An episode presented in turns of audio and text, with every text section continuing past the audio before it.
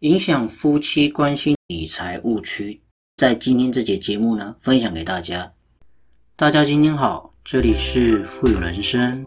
透过我们的节目，能够帮助你实现富有的人生，不管是在财富上、生活上、家庭关系，以及您在做任何资产配置的决策之前呢。都能透过我们的节目带给你语言的力量以及正向的思维，让大家能够要什么得什么，要财富呢？得财富，要人际关系呢？得人际关系，要健康得健康，种下什么样的种子就得到什么样的果报。全部的富有思维呢，都在我们富有人生的节目里为你分享。我们常常说夫妻之间呢是一条心，其利可以断金嘛。那我们的传统想法呢，就是男主外女主内，男人想的是怎么样的赚钱，女人呢只是持家。当然这是传统的想法。随着时代的演进呢，慢慢的女生也有自己经济独立的一天。而且呢，现在女人的收入呢，往往不一定会比男生还要来的低。反过来的呢，更多可能是家庭中老婆赚的钱呢，比先生还多。过去的一家之长的男人表现呢，反过来呢，可能是家庭主夫也说不定呢。但是不管怎么样，有一点呢，不应该发生变化，那就是夫妻之间对于家庭财务的关系呢，一定要定期的进行沟通。如果在钱上面呢，藏着小心眼，那很容易破坏夫妻之间的感情跟信任感。在今天这集的节目呢，我们就分享给大家。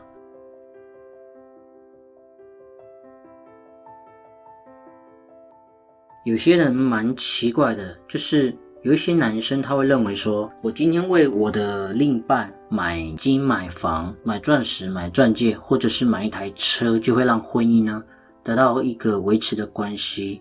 那当然，可能金钱崇拜的社会，婚姻难免不沾上金钱的味道。但是如果我们只是把钱当做婚姻的基础呢，那这种婚姻关系确实会很难真正的幸福下去。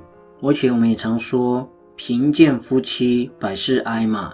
其实，如果两个人呢都很善于理财，能够实实在在的呢，甚至精打细算的过日子，就算是收入不高，一样可以过得很幸福。平常我们只会被对方的外貌、声音或者是行为举止呢吸引，但是很少会注意到对方的消费习惯跟方式所吸引。所以有时候呢。交往之后或者结婚之后呢，有时候就不知道对方的一些理财的观念，发现跟自己的想法呢大相径庭，这时候呢就是吵架的开始。当然，两个人的生活呢是来自于两个家庭，确实是呢需要一点时间来磨合，但这可以通过协调的方式去解决一些矛盾啊。比方说，想要结了婚之后呢，是否金钱上两个人是要合而为一，或者是说各自理财独立呢？其实只要事先说好呢，其实都是可以的。家庭的一些财务计划的建立呢，如果关系到这两个人夫妻之间的消费习惯，还有我们自己对金钱的价值观，当然最重要的是夫妻之间呢要有团队合作的精神。然后呢，这样子呢建立一些联合账户呢，可能会是一比较可取的方式。所以联合账户的概念就是说，共同为小孩打造的教育基金，或者是共同的理财的目标。比方说买房，或者是呢共同的支出，这笔支出呢可能是某种程度上的债务，比方说车贷，或者是必须要必要性的家庭支出呢，都从共同账户呢去支出，共同呢把钱存在这共同账户，再从共同账户里面的钱呢去应应生活所需要的支出。其实，在交往之前，甚至到结婚这个阶段呢，都要两个人互相了解彼此的一些理财方式是否一致。当有冲突的时候呢，我认为沟通跟协调是最好的方法。毕竟，人工作就一定要学会理财，因为人离不开钱这样子的一个社会。当然，谈钱是非常理性的，但是呢，必须要透过感性的诉求呢，慢慢去协调两个人之间的一些磨合。如果其中一方呢很爱花钱，没有任何的理财观念，那另外一半呢就要适当的做一些理财的规划。但是爱花钱的那个人呢不一定听得下去。如何能够让他听得下去呢？其实最好的观念跟想法就是说，您可以告诉他，确实花钱真的很爽，但是你想要源源不绝的钱能够继续花吗？那肯定会更爽，那他听起来也舒服。如何达成源源不绝的钱能够继续的花呢？就是在你花钱的过程当中，你不会一次把钱给花完嘛？你一定是慢慢的花，慢慢的花。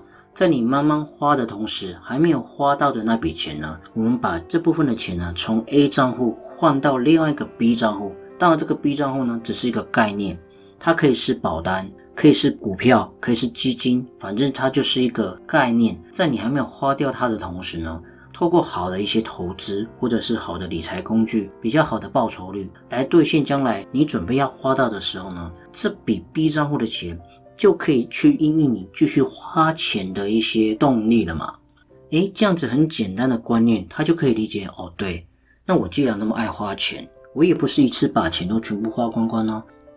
那当然记得财富管理的计划里面呢，永远都不是投资跟存钱，还要记得一项叫做支出跟花钱。因为呢，花钱真的很爽。你今天赚来的钱当然是要花掉，不然一直拼命的赚是要做什么？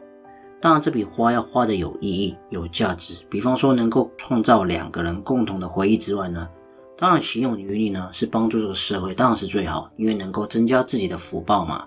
所以在财富管理的计划当中，一定要按照比例，不管是七二一。全部加起来是十嘛？七二一，七成呢可能是支出，两成是固定储蓄，一成的钱呢只是当做预备金。这笔预备金呢是以备不时之需，要突然支付大量的开销的时候呢所做的预备的动作。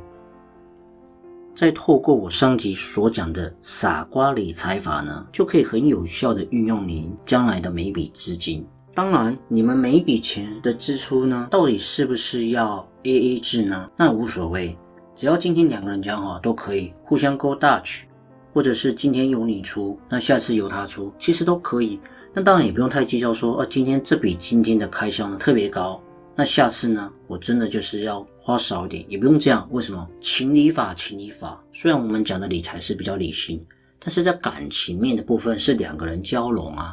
所以有时候钱不要太计较，如果你太计较呢，会显得你小家子气。另外一方面呢，也就是代表是因为你没钱，所以才会小气嘛。